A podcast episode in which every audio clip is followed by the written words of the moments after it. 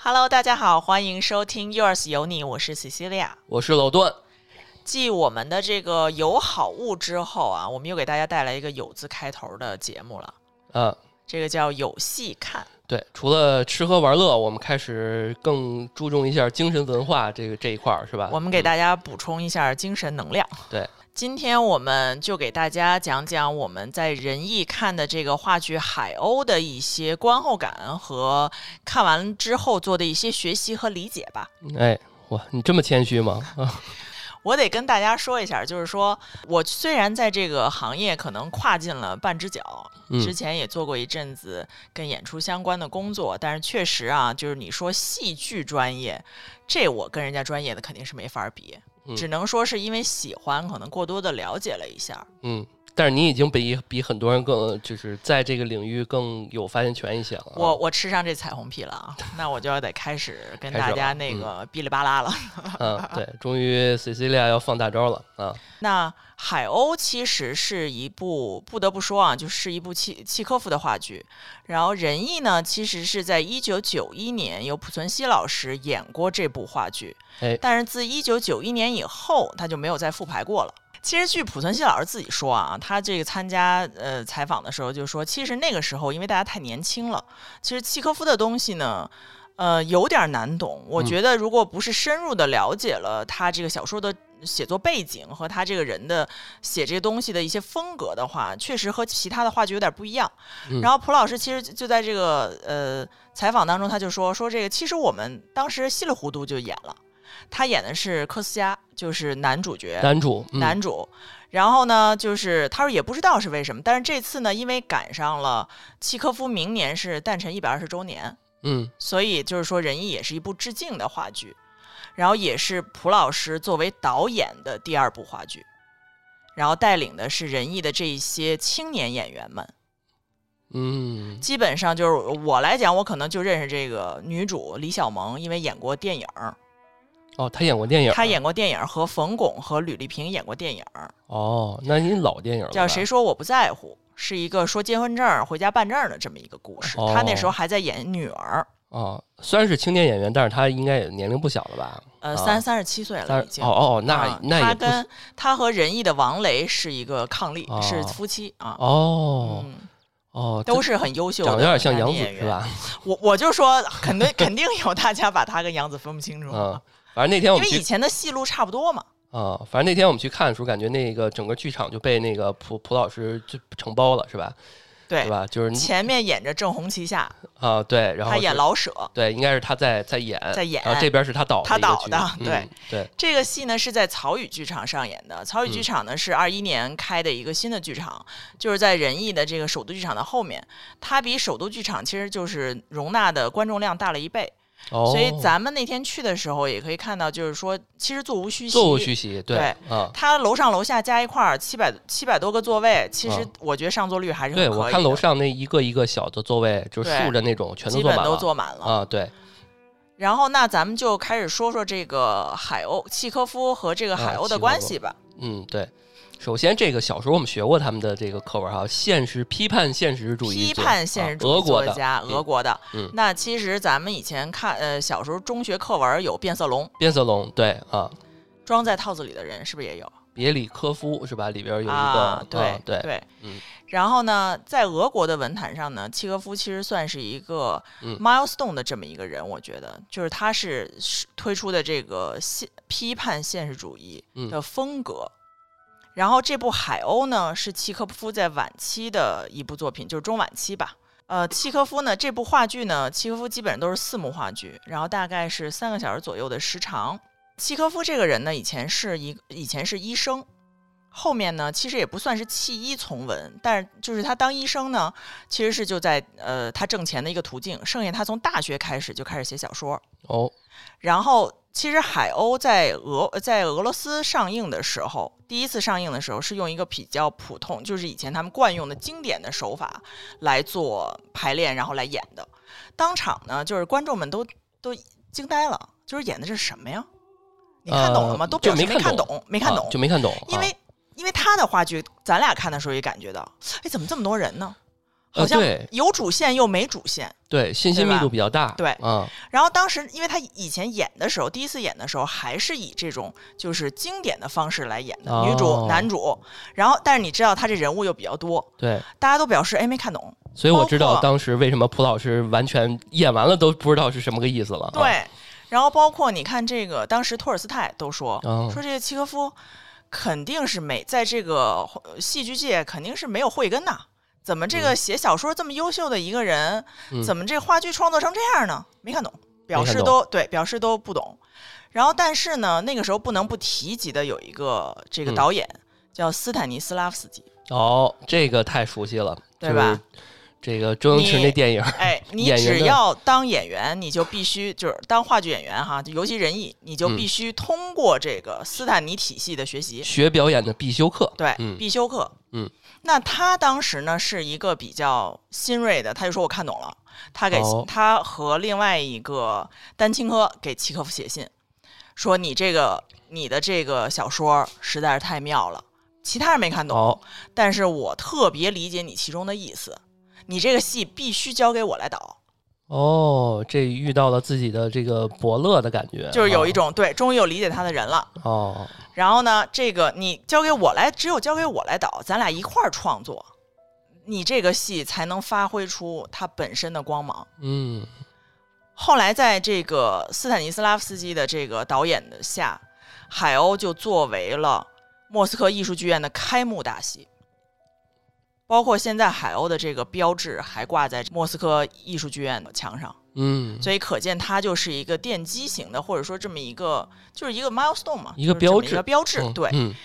就是批判现实主义终于走上了这个正路了。对，往往这种批判现实的都得稍微用点修辞手法，比如说暗讽什么的这种，所以往往这种题材是比较晦涩难懂一点儿。对，然后这个斯坦尼呢，在这个导的过程当中呢，其实他就有一个很大的跟以前的不一样，就是说他要把他们以前演戏的这种外部的感觉转为内部，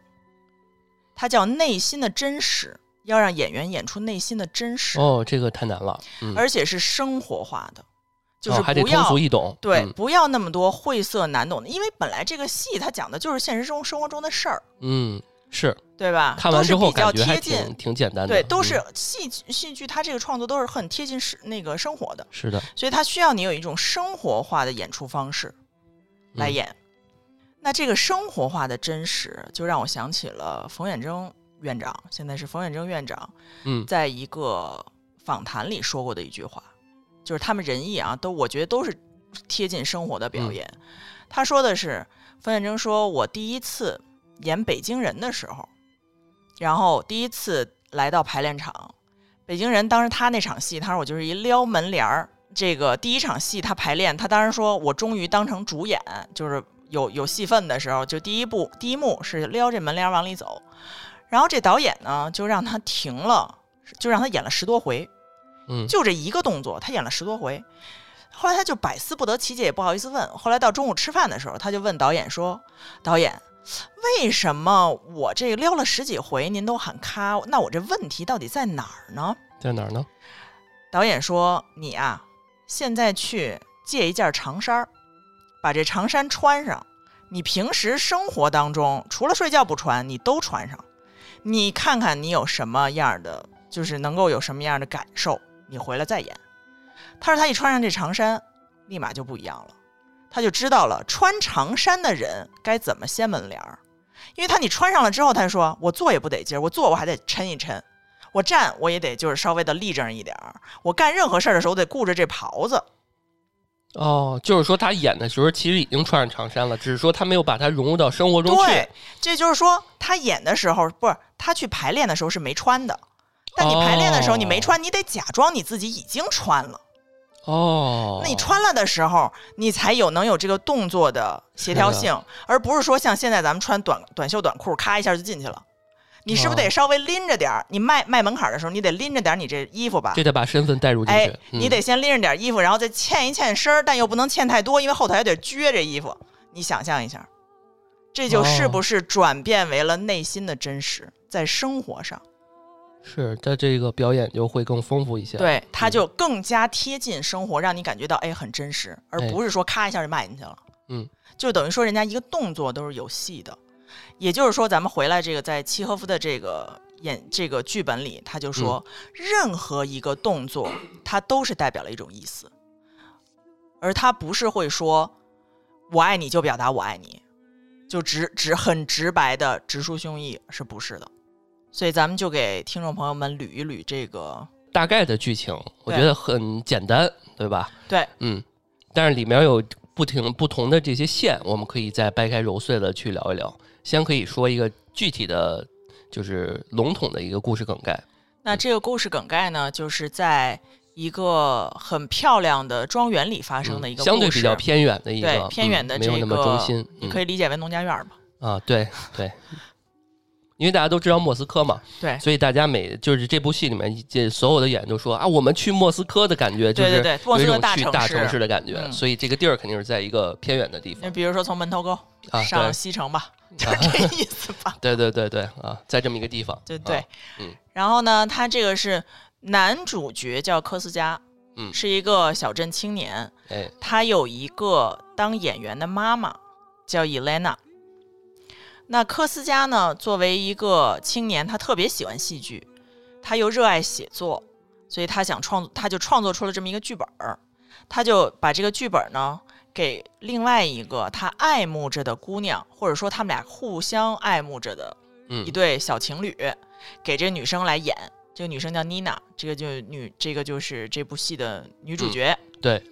那妮娜在出演完她这部戏之后呢，其实就是在这个她演出的过程当中，然后在这个庄园里就认识了这个一个大作家特里果林。嗯，这个特里果林呢，其实是她妈妈，就是也就是科斯加妈妈的情人。情人对，哎，这两个人是互相爱慕的。那在这个特里果林呢，就是要跟他妈妈离开庄园的时候，其实等于说就是给妮娜许下了这个种子，就是说如果你想当演员，你就来莫斯科找我。然后呢，这个这年年少的姑娘嘛，一看到这个特别呃出名儿的男作家，然后就跟着一块儿，就是后来就是为了演员梦，就去了这个莫斯科了。但是去了莫斯科之后呢，因为这特里果林呢，就是太招女孩喜欢了。这好，这不上门的姑娘无数。开始喜欢，就跟妮娜也是，就是交往了一段儿吧。这这是我我就臆想的啊。 比如俩人也在一起了一段儿，后来这个妮娜导致妮娜还怀孕了。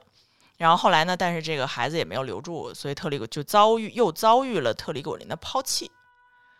最终的结果呢，就是他再次回到庄园，见到科斯加的时候，科斯加还是想跟他和好，也还是喜欢他，但是呢，就是因为妮娜又拒绝了他，对，一切都回不去一了，切嗯对，一切都回不去了，所以科斯加最后选择了自杀。自杀，嗯，这一部戏的大概的梗概就是结束了。大概就是这么意思。然后我觉得补充几个小细节，就是他是一个有理想、有抱负的一个青年，他喜欢呃戏剧和写作，但是貌似不是特别成熟，且不太行。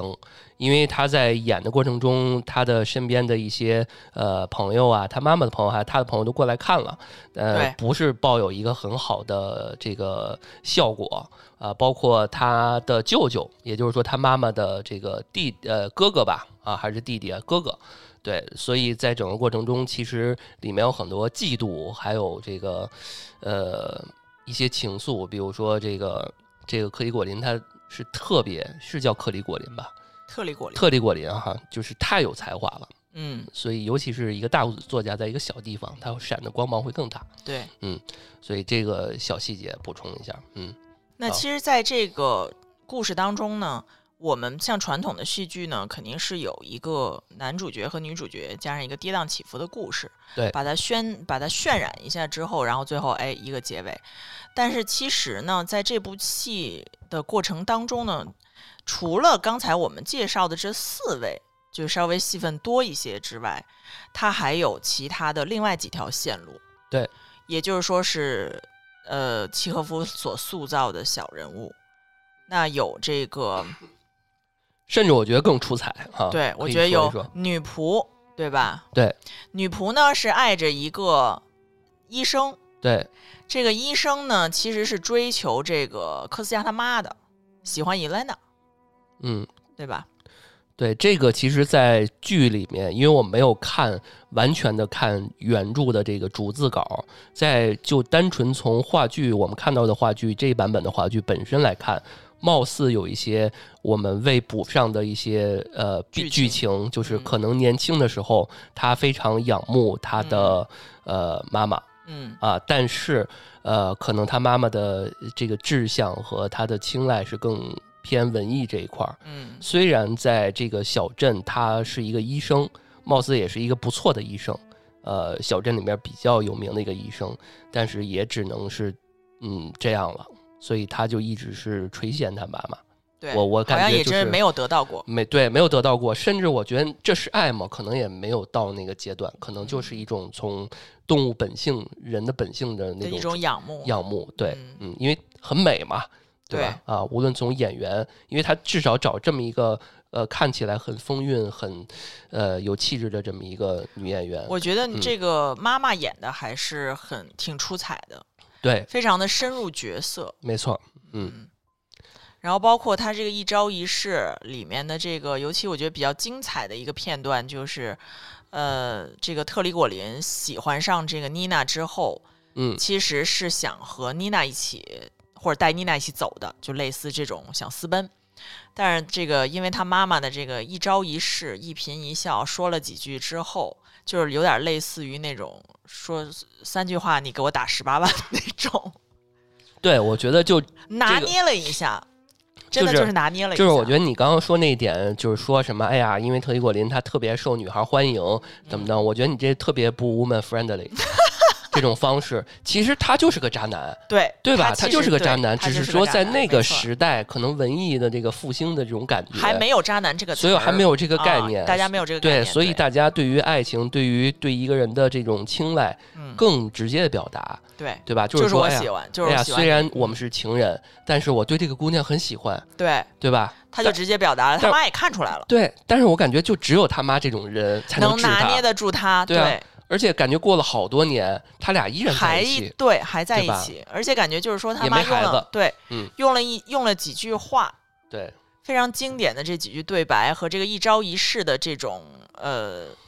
我就说像这个抛媚眼儿也不对，是吧？就一一些哭二闹三散掉，呃，对三上吊对这种感能觉。屈能伸的对，这种感觉，因为他前半部分一直拿着劲儿呢，又对弹琴又什么什么的对啊，对对说话都提着劲儿。对我是演员啊，就是那对种，，嗯然后到后面的时候，因为因为感觉他儿子在演戏的时候，呃，是期待他妈妈给他一些鼓励的，嗯但是貌似好像也没有给他直接的对鼓他励。妈说你演的啥呀？对对对，就类似，似这种，就是其实他整个大部分情况都拿着劲儿呢，嗯，但是那一幕他俩是在一块儿，只有他俩，对只有他跟那个他的情人特里果林，对然后瞬间又变成那种，哎呀，不行，你就要跟我在一起，啊对，你只没有有不行，对啊只有我才能这样这样怎么怎么对，样你。永远是我的宝贝，对、啊、这种，对，啊然后就是感觉我才、我最能了解你，对年轻的姑娘根本不了解你，甚啊至他的儿子跟他说咱们的钱什么的，提到过钱，我估计在这个呃作家成名之前，他妈应该没少供养他，对，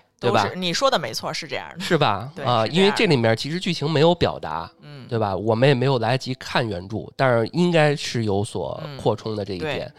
因为呃他儿子想，就是他的舅舅，就是也就是他妈妈的哥哥，啊，跟他妈说说，哎呀，你看这儿子连件好衣裳都没有，你啊给点、儿，你给点儿钱呗，给他买几件好衣裳。对他一他直妈都说很我吝没啬的，钱其啊，实不给。对啊，对，但是有一幕就是他妈在打赏的时候，就是每一个人都打 赏，只要来就有啊对，特别大方。哦，就那几个佣人，对没有太多，没没连错台词都没有的那些对，啊，但每是个都整给。个没错，就是嗯他想递伞，又有你看啊，其实这些东西一个人拿就够了。但是又有拿伞的，哦，又有拿帽子的。你说这伞跟帽子怎么就不能一个人拿呢？甚至这个特里果林，你没觉得他的装束方面都特别的，呃，就是感觉还穿的不错有点摩登。啊，对啊，还有还有鱼竿儿，反正就是啊他想、一一看就是他想干什么，我干什么。对可能他有一天就说，哎呀，我就没有文学这个，我我需要找点灵感嗯啊，你帮我买个鱼竿儿，我钓钓鱼吧。他可对能他妈就支持他去去，对，可能只这有种事儿就是那特别种多对，只有啊我能支持你对啊那，种感觉，就对是啊大女主活脱的大女主。对啊为什么他虽然他贪图我的钱，但为什么他只贪图我的钱？对，就是这种感觉，嗯，他对互相 PUA 被洗脑。其实你感觉就是一品，哎，这里面就跟现啊在都搭 上了。对啊，貌似听听到这儿，我们的听众们听到这儿，确实觉得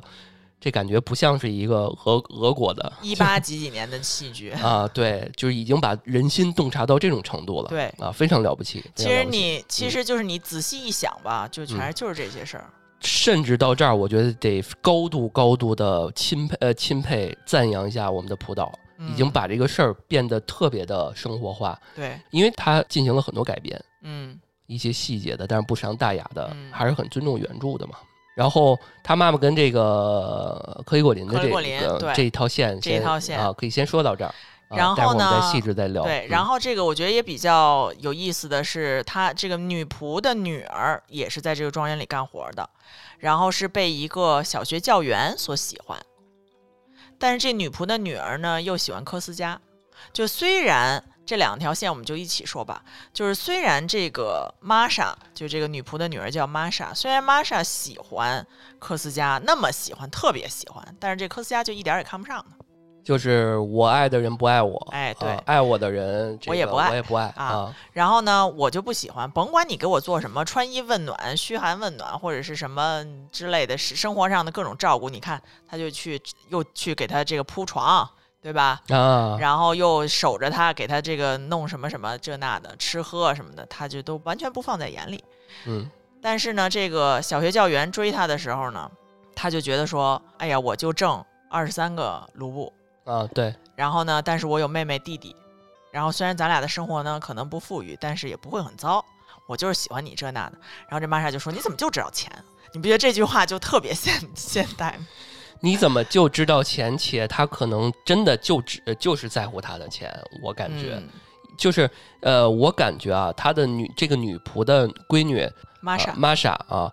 她呢，我感觉啊特别现实，就是要不你给我所谓我最理想追求的爱情，我完美的就像科斯加这种的嗯，啊，男神级别的，哦、甭管他有没有钱，要不就是你很有钱，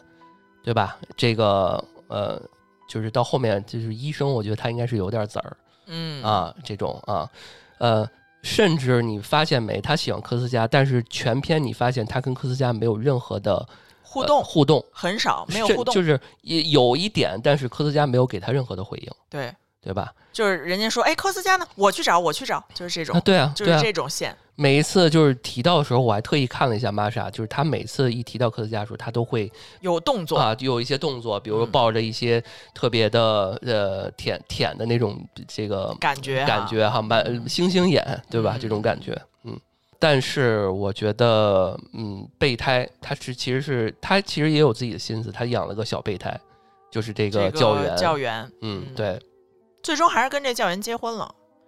跟嗯这个甚至有了个孩子，对嗯，就是为事实、现实所妥协。虽然我不爱，但是我也不是不能生活。甚至我觉得，即使科斯加喜欢他，他也觉得这里面其实是不太可能的，因为他们有阶级的感阶觉，级的过程，对，对吧？啊，对你他爸想是他们家的管家嘛。你想，你是一个大呃大少爷，你跟管家的闺女好了，你有没有一种那啊个周冲和四凤的感觉，雷雨的感觉？ 对啊，我跟你对啊，说，中间这一块儿就是，呃，他妈妈就是 Elena 抱着科斯加这个哭，然后说的这块儿，我就一就有一种樊姨抱着周冲的感觉。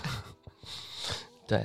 我这被我觉得世界可能都都雷同。对，肯定的，肯定人性嘛，人性如此。那既然咱们说到科斯嘉，你说科斯嘉和妮娜的这种感情，就是有点像两小无猜的这种十七八岁，因为她开始开头是十七八的姑娘，对，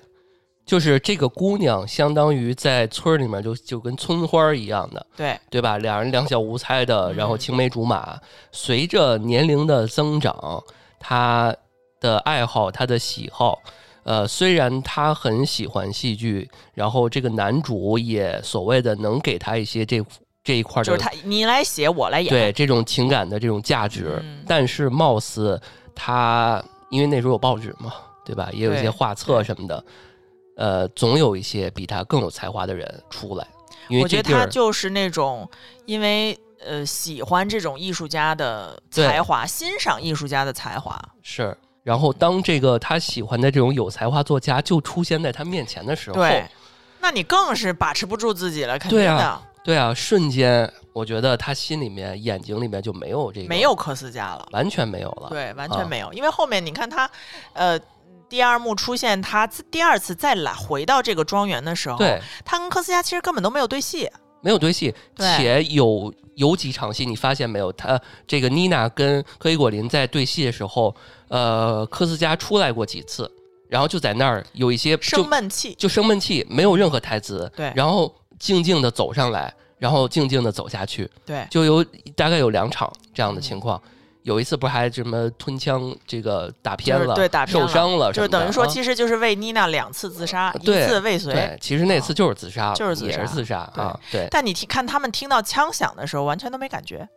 呃对，啊，对啊，就是很奇怪，就是啊啊那边可能正在嗯打什打么，枪了啊，对啊，就是对当你喜欢的人，呃，或者是你喜欢的一个特别闪光的人在你面前的时候，你可能就进入一种忘我的境界，对，因为这你些就。顾不了别人了因。为他在村里面可能就是村花儿，他虽然她是一个什么农场农农场主的一个女嗯女儿，儿，貌似看似也有点地位，呃，跟这个地跟这科斯加地位上，还有这个各个方面等级上，貌似他的妈妈对于他也比较肯定，是吧？每次看到他、啊，你挺好，而且他舅舅也很肯定他。但是当更有才华的人，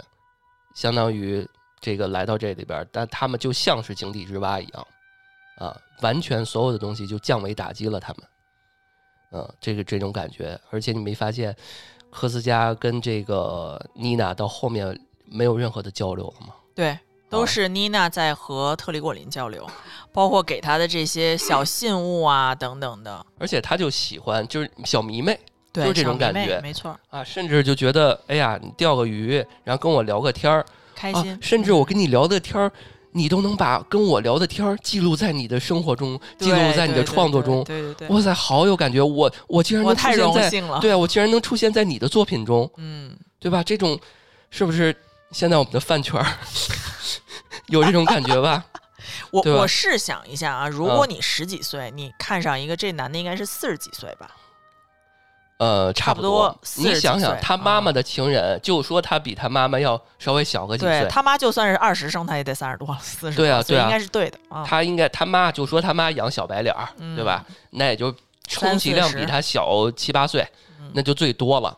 那也就可能比他大个不到十岁的样子，嗯，嗯，就很正常那肯定你那时候，而且他初出社会，啊。对又啊，想当演员，你旁前面坐着一个剧作家，啊万一他写了你就能演，你说你那是什么感觉？啊，是啊是啊，而且其实是给他造呃，给他多了一个念念想，对啊，你对你吧你当点燃你了他想的当演员，真的就是有人给你就是写了之后，或者说就是你遇上这么一个好本子，对就，能成就你。甚至我觉得可能里面有一些剧情，就是因为大这里边我插一句啊，就是科斯加可能一直是一个妈宝男，嗯，然后呢，他在妮娜的面前经常会提他妈是一个特别光鲜艳丽的一啊个对演员，所以妮娜也很崇拜他妈。对他也羡慕希望能自己能成为一个演员，嗯当一个大作家、嗯啊。这个那时候文艺这个文这么复兴的时候，嗯这么厉害的时候，那这多好的机会啊，嗯，是吧？村花可以有机会去大城市发展，对，嗯其实你看这个里面的人物线还是蛮多的。对刚才咱们说的女仆和医生，嗯，这医生除了爱慕他妈之外，你记得这个医生在里面几次都说发表了很多这个关于戏剧、关于科斯加写的内容的这么一些呃表达，还说的头头是道。医生每一次跟他妈说科斯加的时候，往往都比较克制，因为他要顾及他妈妈的感受面。子啊，对，啊，所以我觉得这里面最通透的人就是医生。嗯，你发现他所有大事小事他都没有太大的影响，对，但是呢，他其实活得最明白了。他知道他呃，其实这里边有一些就是刚刚我们也提到嘛，就是他就是老舔狗了，是吧？哎呀，每一次你什么什么小姐，呃什么什么女士啊，你又你又回来了啊什么的，这种都是第一时间。没发现一到后面过了多少年之后，我医生的眼药都没认出来。我说这啊是人是吗谁呀、变样了。啊，变了点儿样儿，就是服装上，啊、你发现多这么多年去那个火车站接他们，还是医生去接，说明这么多年他也没再找另一半，嗯啊，他还也是没喜欢有妈嗯没子没孩子的，对吧？而且他甚至觉得我帮你的哥哥看病都是我的荣幸的感觉，啊，甚你说但这演员的该死的魅力，对啊，但是你会发现他对他的哥哥的看病是很敷衍的，就没给他哥哎吃、呀，不用吃，药，不用那 什么的，你都六十了，你怎么还到六十？对那种 那种感觉，感觉六十就差不多了。对啊，就时时刻刻透露出来。哎呀，反正我你也知道，你也你舅舅对于这个你这个哥哥你也知道，我给你看病就是冲着你妹妹的这个这个容点颜，对对对，就这种感觉。所以每个人都有自己的心思，这所好以巧其实，所以其实这个戏就是很像那个有，我看网上有评论说这是副调，就是啥副叫调，复调？就是副调性角色塑造，就是说每个人都其实是穿插着线的，不是只有一条哦线，它都是穿插的。那副调其实，在音乐里来讲，就是巴赫，他是说他是副调的音乐，就是说他左右手一般你是左手和弦，右手嗯弹曲儿，嗯，就是嗯弹这个主主旋律，右边左边是伴奏，但是啊副调就是左边你拿出来也是歌儿，右边拿出来也是歌儿哦，一个人当四个人用啊，感就觉差不多就啊这意思吧。但是就是说，它每一条线都是鲜活的，没有任何一个人是是这个配角儿，每个人嗯身上都有戏。嗯嗯，对。然后这个说到医生，我们再说说医生的这嗯个嗯嗯感情线吧。嗯其实刚刚我们说到就是老舔狗这个事儿，也就不说了嗯啊。然后当有一个环节，就是他好像短暂的解放了一下玛莎，啊，它里头跟玛莎有一段儿对白对，但是在说玛莎之前，我们再说说玛莎的妈妈，她跟玛莎的妈妈的情况，我们再说玛莎跟她的、嗯跟跟这个医生的事儿，就是这个女管家，呃，女应该玛是莎女的管妈妈对喜欢喜欢医医生。呃，补充的细节就是，应该在他的科斯家的妈妈，应该在年轻时候，这个医生没少去他们家，然后应该也没少见到这个女管女家，管家，所以俩人其实应该也生了点儿老情愫。相老相好儿，对对对啊、哎呀，什么什么，因为大家在看一些剧的时候就说，哎呀，那个小姐谁谁谁先生又过来看你了，这种感觉，所以其实混个脸熟。时间久了，哎呦，觉得哎呀，女主人怎么不喜欢他呀？嗯我觉得他挺好的挺呀，好的，对。对啊，然后他要给别人这个送朵花儿，我还得吃醋呢。啊，对啊，这挺好的。为什么这么好的男人，主人竟然不喜然后欢他？这女仆种也感挺觉随风倒的。你看我老公这样，干是干脆你把我带走了哦，吧。对，但是 说她有女儿，她还有个老公对啊，对，太逗了。这老公感觉俩人也是貌合神离的感觉，嗯，老公有自己的想法，这个待会儿我们最后再说这些稍微边缘一点的人物，嗯嗯，呃，你说说这种感觉吧，就是这个他的女儿，这个医生为什么对他女儿有一短暂的时间的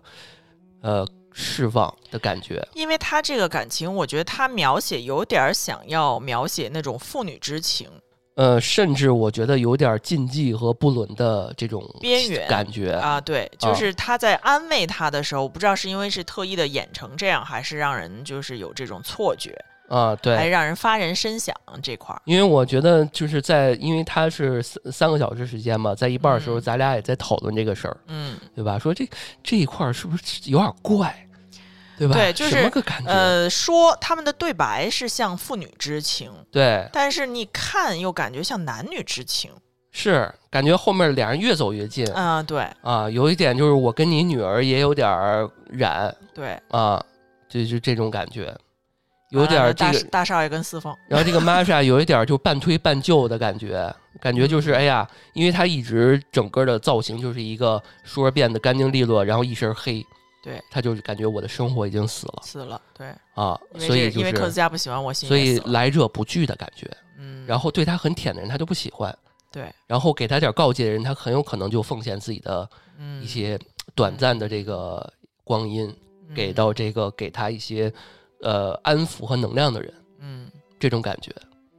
所以那时候我们就觉得很怪，可能到时候我们再看看原著，看有没有一可些能对，不知道是不是故意处理成这样，对对对嗯啊！我觉得这个朴导真的有点厉 害哈，太懂了，真的不太懂愧是中国演契诃夫剧最这个戏剧最多的人，对啊，就是他敢拍，没人敢拍这个，嗯对没人敢说这个拍的再拍嗯还有这个感觉了，嗯嗯，对。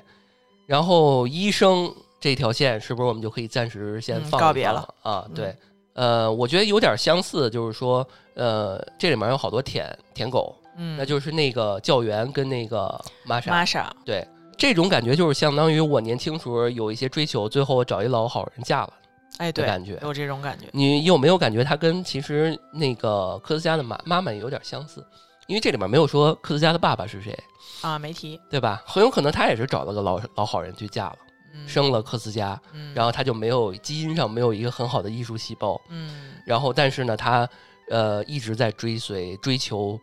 更好的头脑和思想，所以他找了或者个说就是作家当情或人，者就是说，如果像这种就是在演员啊或者什么，他你你要太平淡的生活会让他没有灵感，对这啊个。人整个会没有灵气。甚至我觉得玛莎玛莎这个她那个教员的老公死了之后，她有可能也会找一个有才华的呃人当情人， 对吧？等有到可她能混到追混到追一定求程一度下，呃，精神上和整个的解放。对啊，对啊，你没觉得她很像那什么吗？就是他，我觉得他需要被点燃，很像妮娜的平替的感觉，啊对吧？需要被点 燃。啊、对，所以就是她需要一，她没有一个好的成长对，环境，就感觉到他其实很知道自己是怎么回事儿，也可能就是这么回事儿。对啊，对嗯啊，因为她其实跟呃，她很嫉妒那个呃妮娜，嗯，因为她其实她的年龄上应该跟科斯嘉跟妮娜差都不是多一个时间段长起来的。她对爸爸又是个超人，对，她妈妈又是一个相对于佣佣人人的这种级别，嗯，所以她其实在一个抑抑压抑的、抑郁的这种场景下出所生以他一直长大闻那鼻烟嘛，啊，对一，直闻鼻烟，就有一那到种底上是啥呀？上瘾的感觉。鼻烟吗？他说的是鼻炎，但我我觉得应该也是一种介于这个哦，和什么之间的哦东西。对，应该也是一些禁忌的东西。对啊因为毕竟他一抹这个，医生就说就这东西不好。所以你看这个感情方面多么的复杂，对呀、就是复调式的人物塑造。嗯，环环相扣。貌似只有他舅舅没有感情线， 对他这舅舅可能就是一个在，他其实就是一个在乡下，其实他的内心是向往城市的，对然后觉得说也希望得到救赎，得到自由，但是一直在被周围的人打压，就是感觉到你都这么大岁数了，你就只能干这件事儿了，你都活到嗯六十了还吃什么药啊？就基本上就是这种感觉。甚至我感觉他很疼爱科斯嘉。对对，嗯，他其实看得很明白，感觉，所以一开始就是科斯嘉跟他的舅舅的戏份比较多嗯，啊，而且俩人躺在一起，靠在他舅舅的怀里啊什么的，这些戏份都特别的多。嗯然后呢，我们再说说一些不是所谓的感情、爱情方面的一些感觉吧，比如说一些权力的斗争这一块，儿，就是科斯嘉跟这个科伊果林的这种，啊、这里面你有没有什么印象深刻的一些场景？就感觉两个人在因为一个爱情要拔剑决斗对对对，啊呃老的说这决种斗。感觉，对，一嗯老决斗，但是也没决斗成，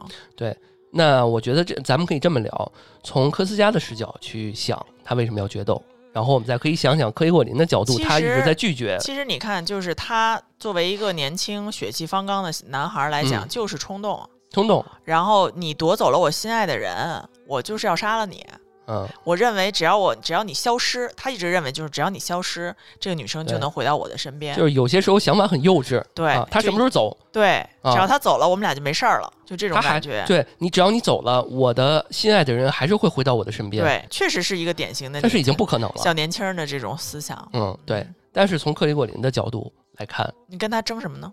他这姑娘太多了，他肯定心里想的是喜欢我是太正常不过的事儿了。他就在这儿田野调查来了，对对吧？啊，你喜在欢这儿这这太正常嗯了。撒点种，对对吧？就说哎呀，这地儿，我觉得哎呀，这块儿真美。而且我觉得，对吧其实这种东西，生活上的这种男女之情的这种火花，给予给予他们这种作家来讲，这就是一个很好的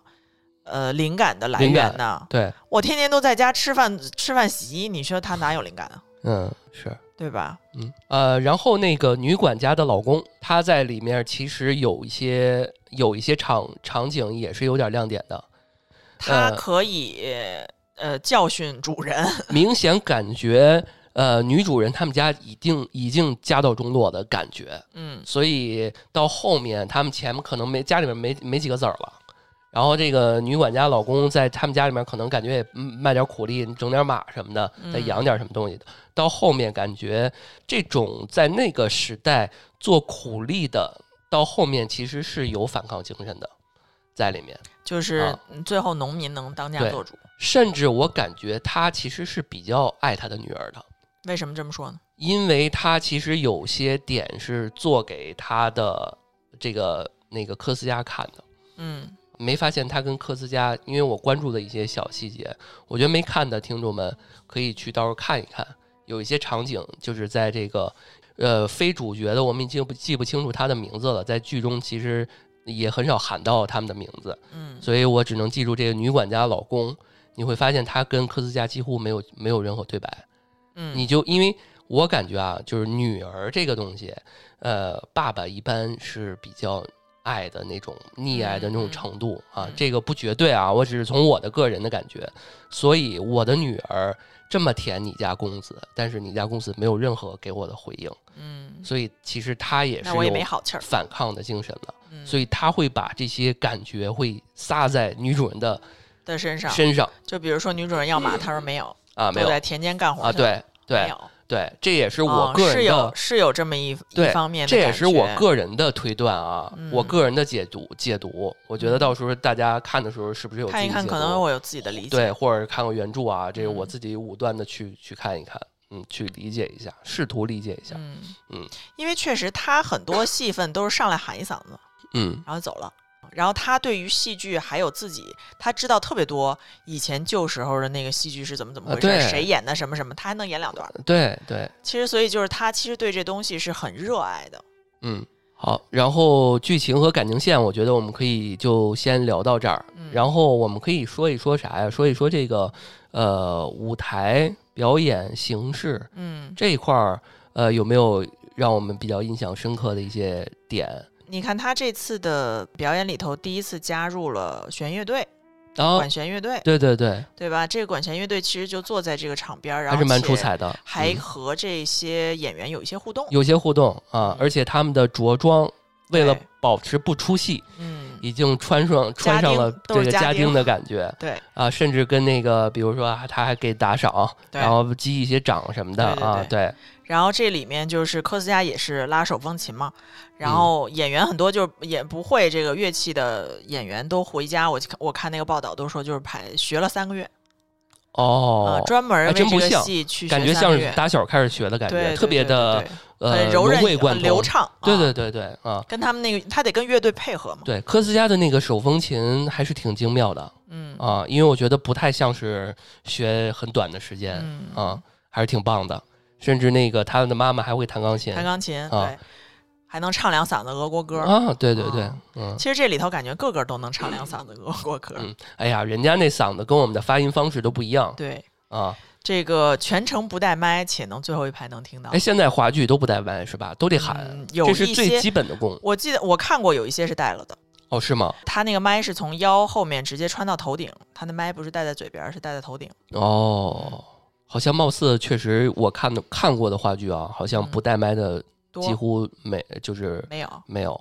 啊，不是笑带带麦的几乎没带有。麦的几乎没有，啊他藏都是在不头带发里你也看不见。甚至我觉得，其实一开始我说声音都比较小，因为我们坐的还是比较靠前的。嗯，然后慢慢的，我发现有些演员那嗓子音就开了，开了，而且人哦家那个真是丹田发气的那种感觉。嗯可能我们了解的这个这个感觉比对较我浅们，对我们对对表演就不太懂啊。对嗯，啊，发声法就肯定不对是门外为汉了。对。为什么我们这这着重说一下这？就是我们就就做播客，我觉得 得好好学学这学个。丹田发力， 对对发对气。嗯啊，是那你觉得我第一回啊，因为我觉得我自己算看仁义的话剧还比较多的了。我第一回在戏呃舞台上看到有亲吻的这么个动作，真亲，真我看亲真的啊确实真亲了，而不且是借且位是而且且嗯是三次哦，亲吻。嗯，我看有那观众的评论说说这个李小萌老跟别人亲吻，那这王雷能同意吗？ 啊，这是她老公啊对，因为他俩不是演一对儿嘛，不演一对儿。啊，然后我特意还就这个亲吻，其实去看了一下，呃，查了一些资料。那这个亲吻啊，里头是妮娜跟特里果林，还跟科斯嘉两个人都同时有一场亲吻。那其实这个亲吻代在这个现实主义里头代表的是一场革命。哦，可以代表的这这么深刻吗？对，他就是这个在舞台上亲吻这个动作是代表了一场革命，因为就是说亲吻以前被认为是一个非常生物的动作，生物就带引号的这个啊，就很野蛮，嗯这个下三下三滥，就是这种感觉。哦是这个动作是不可不不可能让你在台上表达的，因为他会认为被特别粗鲁，你肢体的这些就是又搂又抱啊、又亲呐、这种。那其实就是在古希腊和伊丽莎白时期的戏剧，它都是非常收敛的，即便是到了浪漫主义时期，大家都是用大段的朗诵，用这个台词来表达爱意。哦你肢体还是非常克制的。只有是到了这个批判现实主义的时候，因为它更生活，它是生活派系里的，你就必须有这些肢体动作。你看他妈那个在台上就是表演的这一这一段撩拨这个特里果林的时候，嗯，当时我看了觉得说哟，好大胆呐、直接躺地上了，就是这种感觉。有些场景其实是还是挺浮浮夸的。但是你会感觉到，哎，这个还在，如果是在那个一八几几年，确实是一个很大胆的操作。啊、嗯，那你觉得这整出戏，你会觉得呃给他评几分呢？或者说建议观众们去买票去看吗？呃，我其实那天咱们回去的时候，我是打七分的，因为有嗯可能我觉得，呃，当时因为好久没看话剧了，嗯甚至我觉得话剧，我我都会有一个疑问，说，哎呀，话剧这么长时间吗？嗯因为之前我们看电影，比如说像《阿凡达》，像什么呃复两个联的多那小些时，呃三个小时，我觉得哇，这天呐，原来话剧其实也就是三个，也差不多是这个时对间，，就是这个时长只。是说我们看的不够多而已。嗯呃，所以当时我直观的感觉就是，哎呀，这个一是信息量太大，然后又做时间长，我说给个七分吧。最后慢慢的，随着我们哎要做这期节目，然后后劲儿真的挺大的，然后慢慢的，我觉得这真的不是特别的呃简单可以对去概括的对啊。是我觉得我可以打八点五到九分的感觉了。啊我感觉就是呃，从网上一些观众的评论来讲，嗯他会觉得说，呃，台词太冗长了，太多。对前前一幕和二幕的时候都要出戏了，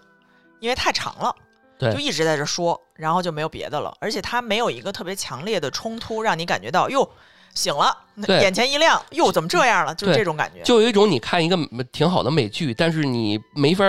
认认真真的看剧情，你必须得盯着字幕去看。对，的感就就觉感觉，因为它的起承转折都不是有非常大的冲突，对，而且它的这个，你像正常以前我们看应该是三幕话剧比较多，三是吗幕是不休息，哦，三幕就不休息了它，是四幕，对，这嗯是四幕，就比以前多一幕。中段中间还得休息十对五分钟的感对，觉，中间嗯要要要休息，嗯，所以这就比较长的。雷雨好像也是四幕，哦，嗯，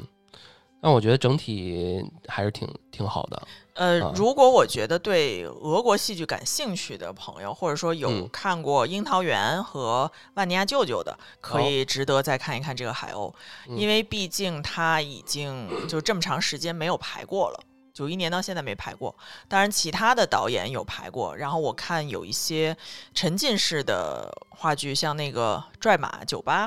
他哦也会在现场来演，就是这种沉浸式的，他直接在台上演，你就是坐小，就是坐这个餐桌小桌在底下看，就很近距离的感受。也有排海鸥这个剧，而且我觉得这个是比较经典的嗯名作吧，大家可以感受一下。好，那这期节目我们就让 Cecilia 用海鸥的这个台词来收尾吧。我估计你就要给我整这个，我跟你说，我已经打开了。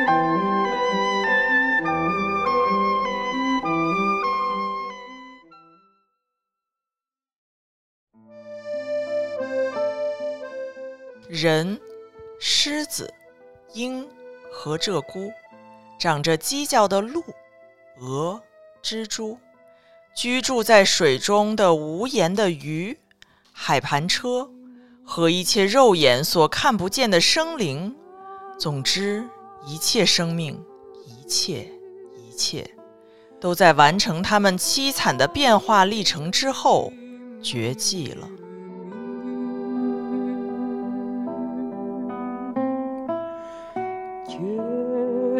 Jeden an tiefen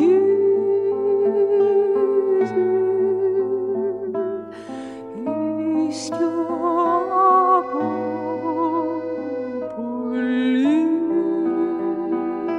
Populin. Haselir och nakornjakt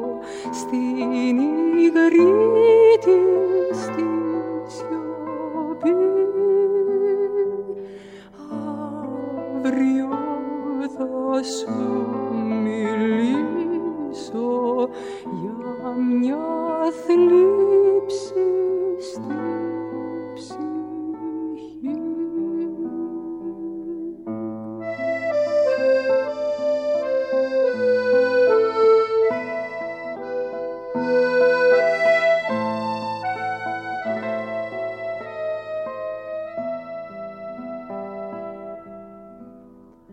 Μη μου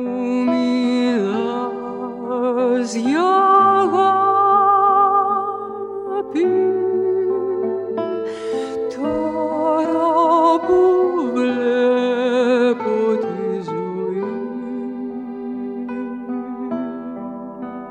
ζωή Μέσα απ' το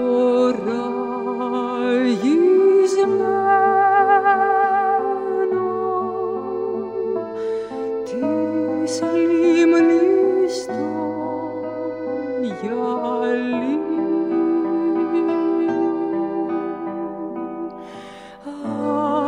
Άσε